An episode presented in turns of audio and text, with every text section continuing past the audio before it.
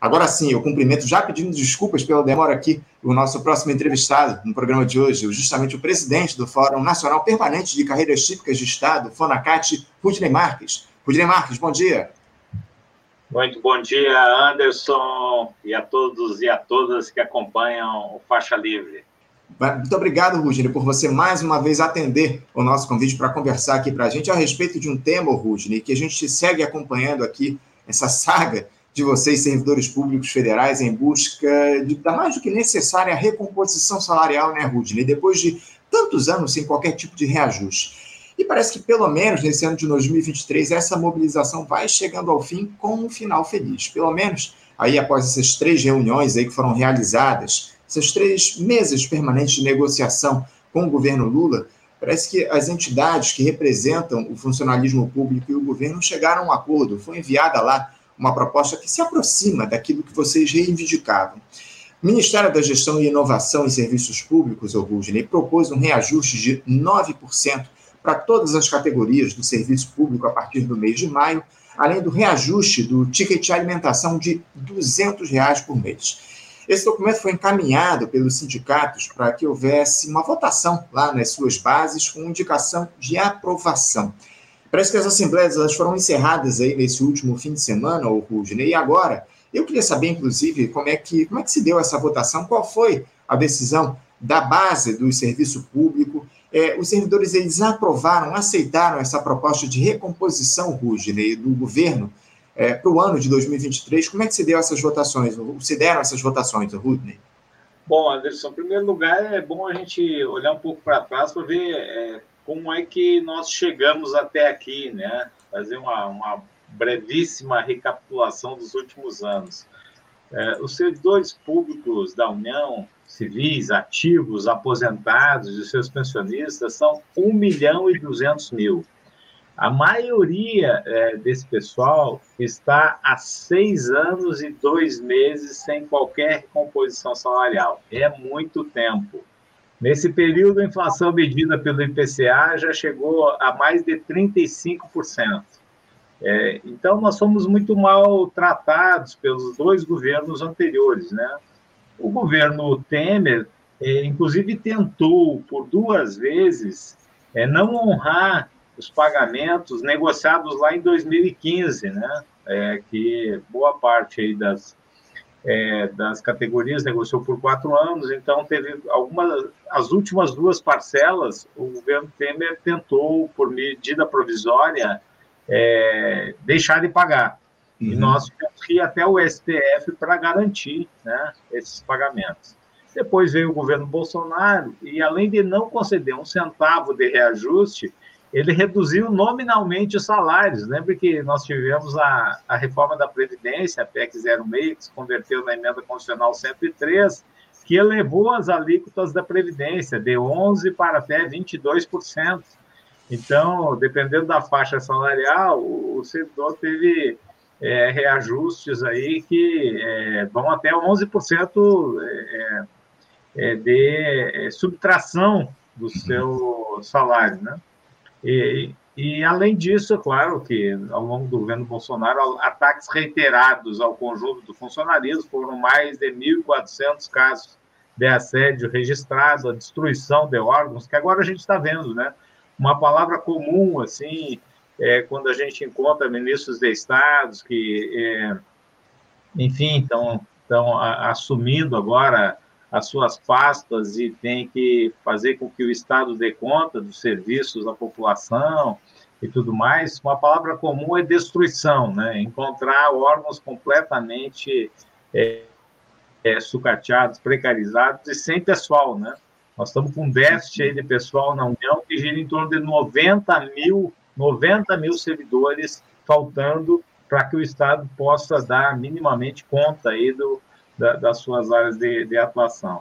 Então, nós chegamos até aqui com o serviço público muito maltratado nos últimos, é, nos últimos anos, e é por isso que, é, enfim, nós, nós saudamos a abertura, do, a reabertura do diálogo, né, que havia sido, a bem na verdade, interditado no governo uhum. anterior, mas nós tivemos uma mesa no dia 7 de fevereiro com oito ministros de Estado. Então, né, recebendo ali calor, calorosamente né, os dirigentes é, das entidades de classe, do funcionalismo federal, e, e, foi uma festa assim da democracia, né? É, bom, e a partir daí, então, como você observou, é, foram instaladas as mesas de negociação, houve uma primeira rodada no dia 16 de fevereiro, e já naquele dia o governo apresentou uma proposta de 7,8%. A gente sabe que é completamente insuficiente para cobrir as perdas acumuladas até aqui, mas é uma sinalização positiva. Veja que se a gente passou seis anos e dois meses sem absolutamente nada, né? É, só a, a, assim, a deferência de, de, de, os servidores serem recebidos por ministros de estados, né? E ser dito com todas as letras que a, as relações de trabalho iriam daqui para frente tomar um rumo mais civilizado, já foi algo muito importante. Bom, e o, e o 7,8 proposto essencialmente, é, nós entendíamos que podíamos chegar um pouquinho mais, né? É, claro que é, dentro dos limites orçamentários, nós já tínhamos deixado um recurso reservado no orçamento de 2022 para 2023, então sabíamos que podíamos avançar um pouco mais e foi o que aconteceu, né? Então, na última rodada, na terceira rodada, como você observa, no dia 10 de fevereiro, é, o governo começou a reunião com 8,4% e nós fomos até 9%. Uhum. Enfim, e hoje, e hoje, dia 20 de março, é o dia que as, uh, todas as entidades de classe do funcionalismo federal têm para dar sua resposta à, à Secretaria de Gestão de Pessoas do Ministério de Gestão e Inovação. Estão fazendo suas assembleias, estão encaminhando as suas respostas e acredito que com isso nós caminhamos aí para o encerramento das negociações salariais de 2023, que deveriam ter acontecido em 2022, né? Mas é, extraordinariamente acontece no próprio ano da concessão. Isso nunca uhum. aconteceu nos últimos, não sei, nos, nunca aconteceu na história do funcionalismo, né? Negociar um salário com o próprio, próprio ano, né? Mas, enfim, são coisas da vida. Sem dúvida, sem dúvida. Não, é, é o que a gente espera. A gente vai aguardar, o, o, o, o que virá aí dessa, desses, dessas assembleias foram realizadas aí ao longo dos últimos dias nas mais diferentes categorias. Agora, por que vocês resolveram aceitar essa terceira proposta do governo na mesa de negociações, ô Rudney? Não era possível avançar um pouco mais? E eu te pergunto isso porque aquela reivindicação de vocês de que os recursos para o reajuste do auxílio alimentação eles fossem retirados de uma outra fonte de custeio, para que aqueles pouco mais de 11 bilhões de reais do orçamento pudessem ser direcionados só para os salários, essa reivindicação não foi atendida. Por que vocês decidiram por encerrar essa negociação sem eh, o atendimento desse pedido de vocês? É, a gente sabe que entra para uma negociação né, com algumas possibilidades. As possibilidades nessa, é, é, nessa, nessa é, retomada aí do diálogo com o governo estavam meio que dadas a partir do orçamento do ano passado. Então, nós tínhamos valores fixos, né? É, como um 11 bilhões e 200 milhões no, no orçamento para 2023, assim como um valor anualizado em torno de 16 bilhões e meio, né? Então, o que nós tentamos fazer foi maximizar a utilização desse recurso. É, se nós tivéssemos aceitado 7,8 do governo, a gente deixaria de usar o recurso no limite, né? E depois o governo começou a reunião também de, é, do, dia, do dia 16, é, do dia 10 de fevereiro, com 8,4. É, por que isso? A gente sabe também que o governo tem que contratar. Lembro que eu comecei a reunião falando que há um déficit de pessoal muito grande, né, de 90 mil servidores. Então, o governo ele precisa contratar pessoal, precisa de recursos para contratar gente, né? É, então, talvez por isso ele tenha é, tentado economizar um pouco nesse recurso disponível para fazer, enfim, o enfrentamento de, de outras necessidades. É, nós tentamos, é bem verdade, tirar o auxílio alimentação.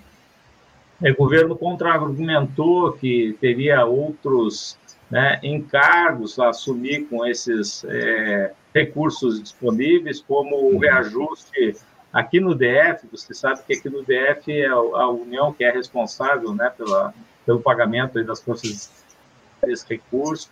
Então, por algumas razões, o governo disse que não seria possível né, é, tirar o auxílio alimentação, mas manteve, então, o, quer dizer, a, é, elevou né, o percentual pretendido inicialmente, no dia, no dia 10, de, de 8,4 para 9. Nós entendemos que o mês de maio, mês de maio, porque esse valor vai ser pago a partir de maio, né?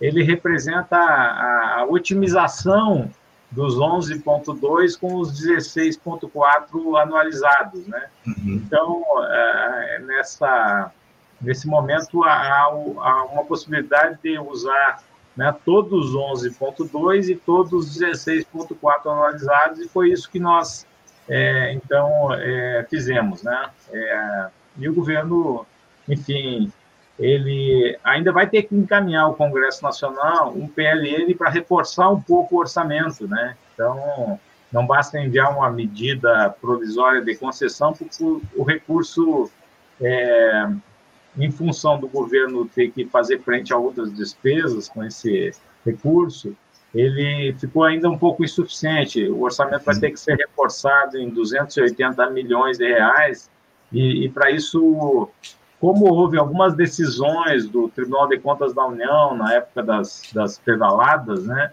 Quer dizer, o governo não poderia me mandar uma medida provisória sem ter o recurso orçamentário disponível. Então, primeiro ele tem que é, reforçar o recurso orçamentário com o PLN para depois, então, é, é, é, resolver a, a questão da, da concessão, né? Que, pelo que nós somos informados, né? É, vai junto com o PLN, vai um projeto de lei. Agora, se, se o PLN for aprovado antes, o, o projeto de lei pode ser aprovado na sequência. É uhum. É porque, a depender da velocidade da tramitação, é, se, se, o projeto de lei fosse aprovado antes, né, o governo não poderia também, né? Então, é, bom, se demorar muito para tramitar o projeto de lei, o governo envia, depois da aprovação do PLN, uma medida provisória. Então, tem essas questões aí do, do âmbito legislativo que vão ter que ser resolvidas nas próximas semanas, mas o fato é que a negociação está feita, as entidades de classe, todas que estão fazendo as suas assembleias, seja no âmbito do FONACEP, o Fórum Nacional de, de Entidades de Servidores Federais, ou do FONACAT, Fórum Nacional das Carreiras de Estado, estão aprovando. Eu não tenho notícia até agora de que é, alguma entidade tenha rejeitado o, o reajuste. Uhum. Pelo contrário, né? todas as notícias que eu tenho é de aprovação e com quórum bastante elevado, aí, que passa de 80%, 90%. Né? O que indica que nós é, encaminhamos bem o assunto, né? É, se não é, para corrigir totalmente os salários nesse momento, é, pelo menos para que haja uma recomposição parcial, e ali na frente, né, daqui a uns três meses, começam as rodadas das negociações para 2024. Uhum. E aí o momento de se buscarem é, é, questões específicas aí de cada carreira, né, reestruturações parciais, tem, tem é, carreiras que estão muito debilitadas, né, e e aí, na mesa de negociação, é o momento que você pode levar essas questões para tratar com o governo. Não, é um avanço, sem dúvida alguma, muito importante, né, Rúdio? Ainda mais diante do quadro que estava colocado aí nos últimos anos, em que a gente vem acompanhando aqui no Faixa Livre essa mobilização de vocês, servidores públicos. A gente dialoga com as mais diferentes categorias aqui no programa a respeito das necessidades que se colocam, porque elas não se resumem efetivamente à questão salarial, né? Como você muito bem colocou, há um déficit muito grande servidores públicos aqui no nosso país, enfim. Agora, Rudney, é, em que espírito vocês, servidores públicos, saem dessa negociação salarial? E eu queria que você falasse também um pouquinho a respeito de, de como é que deve se dar essa, essa mobilização de vocês para a negociação em relação a 2024, como você muito bem disse aqui, esse diálogo com o governo, ele deve começar aí ao longo dos próximos três meses, enfim. É, como é que vocês pretendem fazer essas mobilizações, essa pressão, esse diálogo com o governo para uma, uma recomposição mais efetiva ao longo do ano de 2024, porque esses 9% não estão nem perto de recomporem todas as perdas que tiver, tivemos aí ao longo dos últimos anos. Eu queria saber com que espírito vocês saem dessa negociação e como é que deve ser feita essa mobilização, essa, esse diálogo com o governo ao longo dos próximos meses para se é, é, destinar recursos na Lua efetivamente para o reajuste do funcionalismo é, maiores, superiores em relação àqueles que foram destinados pela gestão Bolsonaro. Como é que vai se dar esse diálogo, Rudney?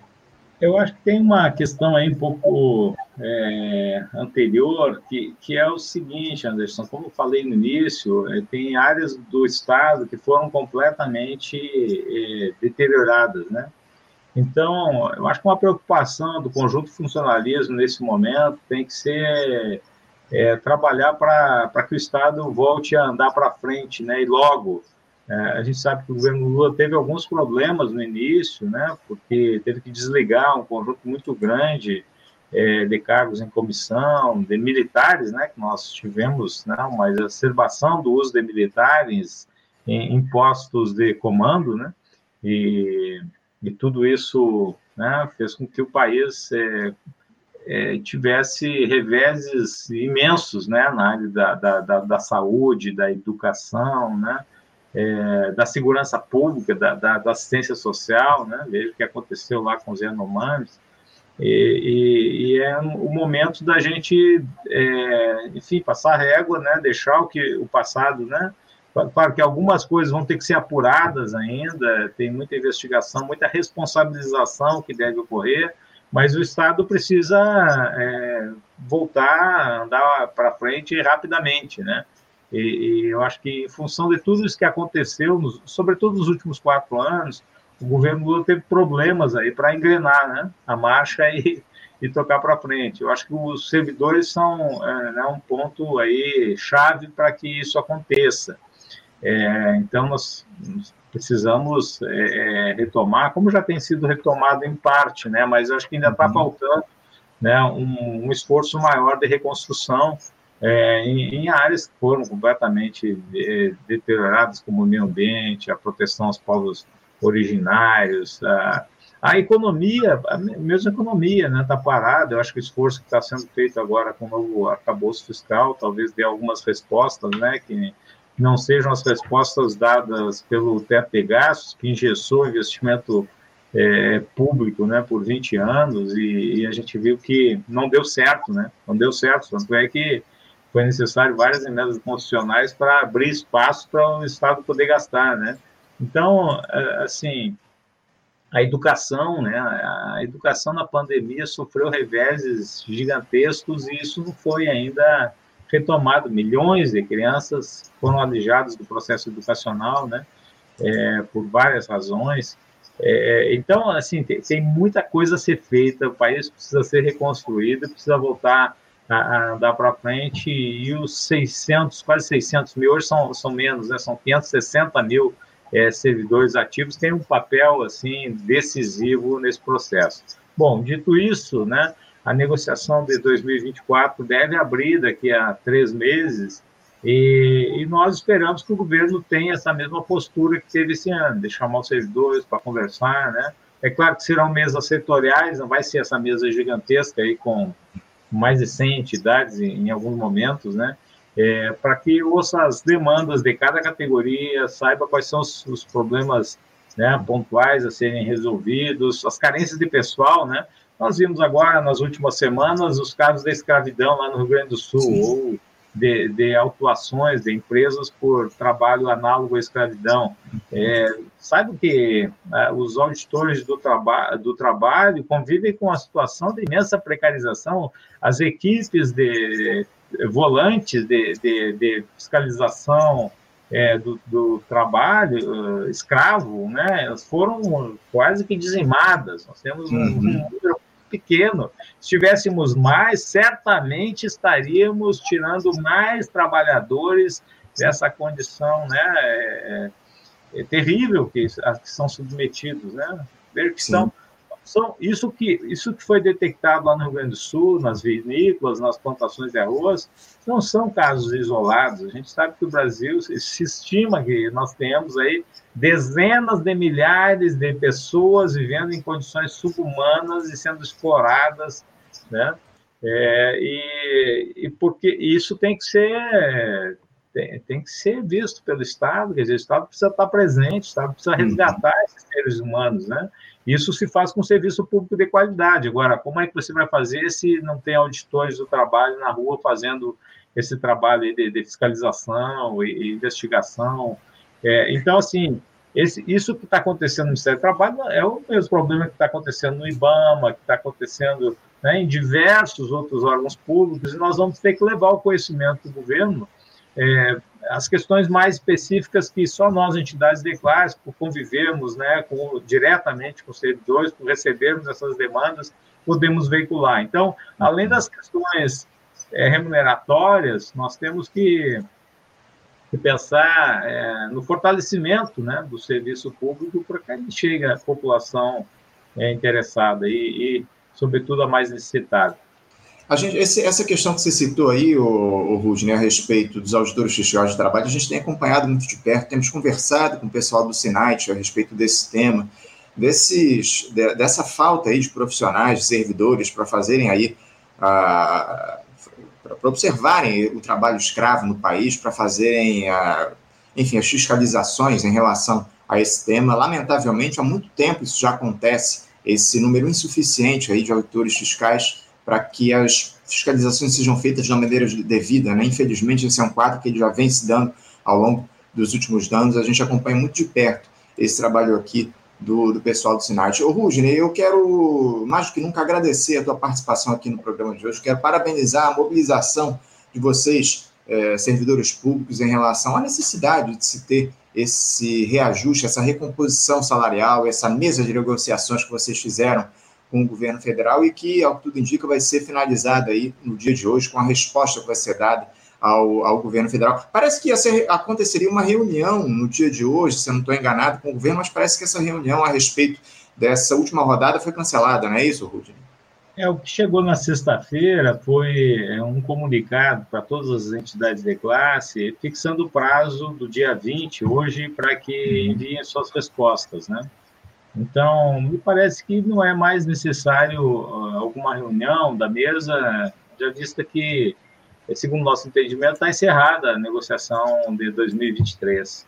Uhum, é isso. Não, é, a gente espera aí que, que agora o governo cumpra a palavra que foi estabelecida com vocês, servidores públicos, que esse reajuste a partir do mês de maio ele seja efetivado e a gente vai continuar acompanhando as próximas lutas de vocês, servidores públicos federais, Rudinei, porque, como você muito bem colocou, há muita luta pela frente ainda, muitas questões que precisam ser corrigidas por conta de todo o desmonte que foi realizado ao longo dos últimos anos aqui no nosso país. E a gente espera que vocês, servidores públicos federais, sejam de fato valorizados. É o que a gente precisa, um serviço público forte, para que a população brasileira, especialmente a população da base da pirâmide, tenha é, os seus, as suas necessidades atendidas. Isso só se dá com um serviço público de qualidade e valorizado aqui no país. Mais uma vez, Rudinho, muito obrigado pela tua participação, parabéns novamente pela mobilização dos servidores públicos e a gente continua acompanhando aqui todo o trabalho, a luta de vocês aqui no nosso país. Tá bom, tá bom Rudinei?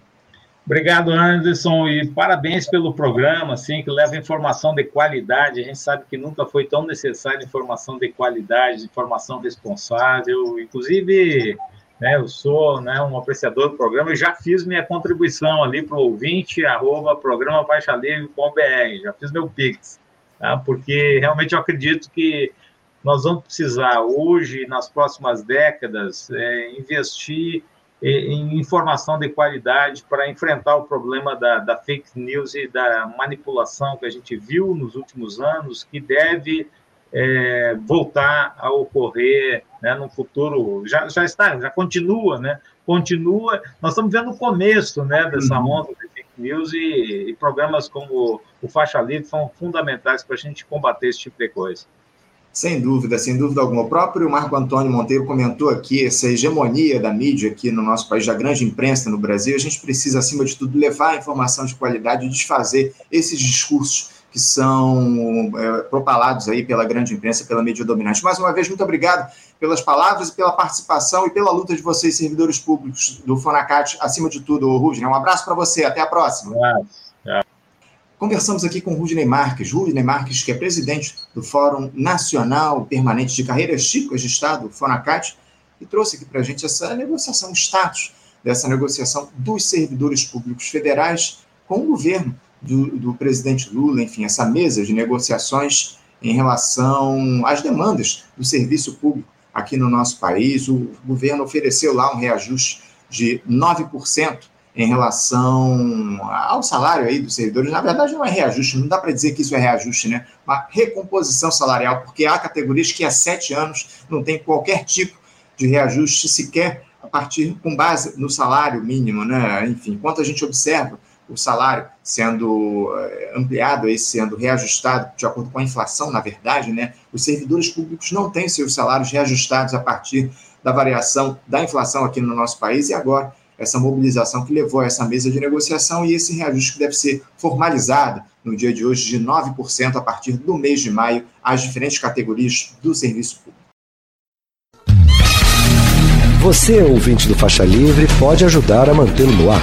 Faça sua contribuição diretamente na conta do Banco Itaú, agência 1964, conta corrente 03004 dígito 1.